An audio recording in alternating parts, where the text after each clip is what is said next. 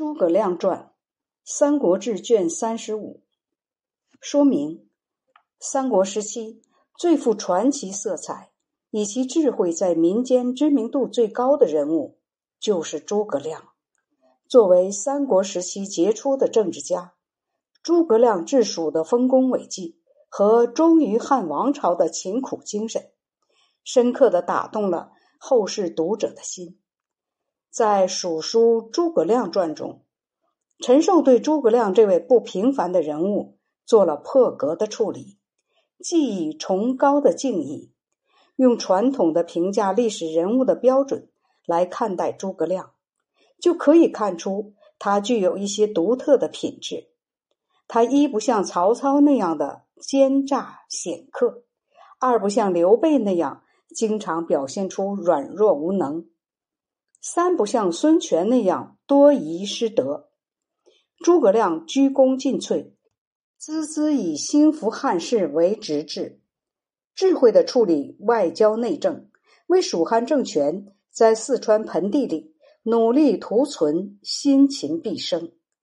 他德才兼备，具有超重的人格魅力，所以在当时，连敌国的人也对他十分尊敬。史书中描绘和赞扬这样的人臣美德，可以说是很有见地的。由此可见，陈寿的良史之才的美誉的确不虚。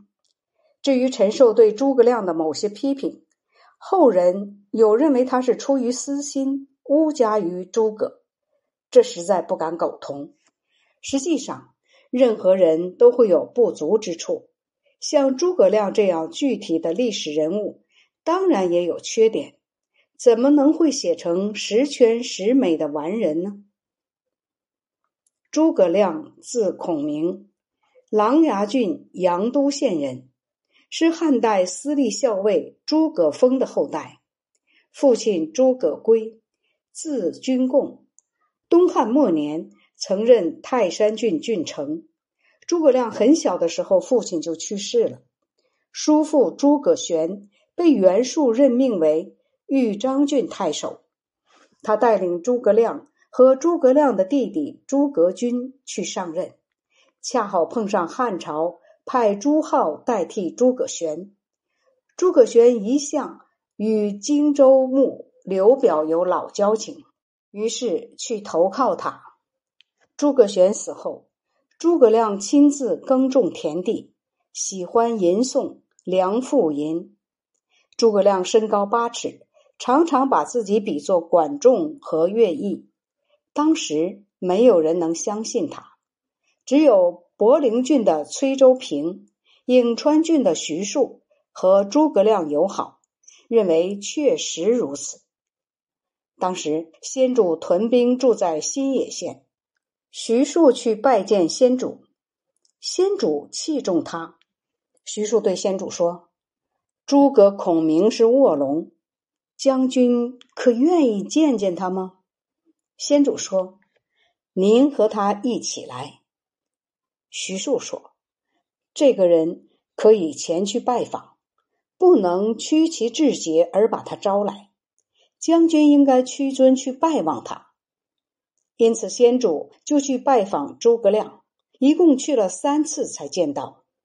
于是平退旁边的人说。汉室危亡，奸臣盗用皇帝的命令，皇帝蒙受封臣之苦。我没有估计和衡量自己的德行和力量，想要在天下伸张大义，但我自己智谋短浅，能力有限，因此遭到挫败，到了今天这个地步。但是我的志向还没有消失。您说应该怎么样才好？诸葛亮回答说：“从董卓乱国以来，各地豪杰纷纷起来，割据一方的势力数不胜数。曹操和袁绍相比，名望低而兵力薄弱。但是曹操所以能够打败袁绍的原因，不仅仅是机遇，而且也是靠人的智谋。现在曹操已经拥有上百万的大军，挟持着皇帝。”来号令诸侯，这确实是不能和他较量。孙权占据着江东地区，已经经历了三代。那里地势险要，人民归附，有才干的人被他任用，这只能把他作为外援，而不能谋取。荆州北面有汉水、沔水，向南可以取得两广地区的全部物质资源；东面与吴郡和会稽郡相连接，西面通向巴郡和蜀郡，这是兵家必争的战略要地。但现在，他的主人刘表守不住这块地方，这大概是上天用来资助将军的。将军可有这个打算吗？益州关塞险要，有上千里的肥沃土地，是个物产丰饶的天然宝库。高祖凭借它建成了帝业。刘璋昏庸懦弱，张鲁又在北面威胁着他。虽然人口众多。国家富裕，却不懂得关怀照顾百姓。有智慧和才干的人，都希望得到一个贤明的君主。将军已经是皇室的后代，信义闻名于天下，广泛招纳英雄豪杰，私募贤才如饥似渴。